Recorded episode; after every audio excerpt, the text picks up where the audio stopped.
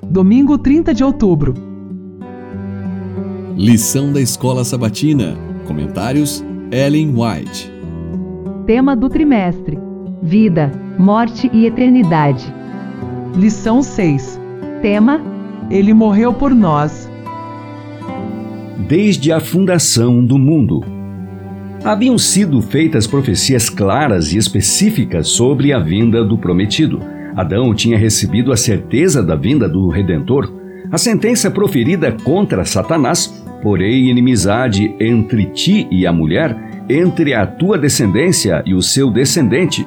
Este te ferirá a cabeça e tu lhe ferirás o calcanhar. Gênesis 3,15 foi para nossos primeiros pais uma promessa de redenção que seria efetuada por meio de Cristo.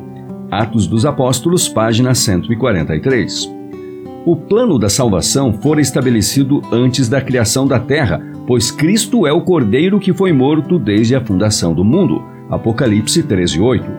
Contudo, foi uma luta, mesmo para o Rei do Universo, entregar seu filho para morrer pela raça culpada. Esse é o mistério da redenção. O amor de Deus por um mundo que não o amou.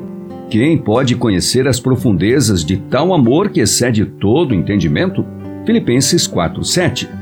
Durante os séculos eternos, mentes imortais, procurando entender o mistério desse amor incompreensível, se maravilharão e adorarão.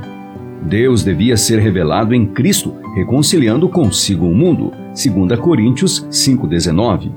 O homem havia se tornado tão degradado pelo pecado que lhe era impossível por si mesmo andar em harmonia com aquele cuja natureza consiste em pureza e bondade. Mas Cristo depois de ter remido o homem da condenação da lei, poderia comunicar força divina para se unir com o esforço humano. Assim, pelo arrependimento para com Deus e pela fé em Cristo, os caídos filhos de Adão poderiam mais uma vez se tornar filhos de Deus.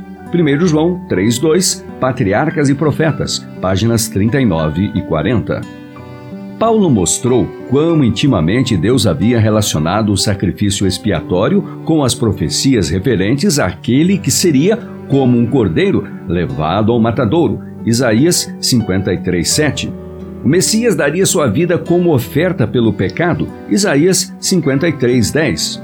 Vendo através dos séculos as cenas do sacrifício expiatório do Salvador, o profeta Isaías testificara que o Cordeiro de Deus derramou a sua alma na morte. Foi contado com os transgressores, contudo, levou sobre si o pecado de muitos e pelos transgressores intercedeu. Isaías 53, 12.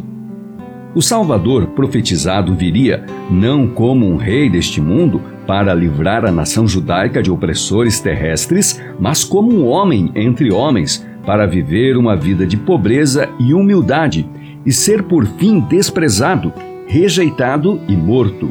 O Salvador, predito nas Escrituras do Antigo Testamento, se ofereceria como sacrifício em favor da raça decaída, cumprindo assim cada requisito da lei quebrantada. Nele, os tipos sacrificais encontrariam seu antítipo, e sua morte na cruz daria significado a todo o sistema judaico. Atos dos Apóstolos, páginas 146 e 147.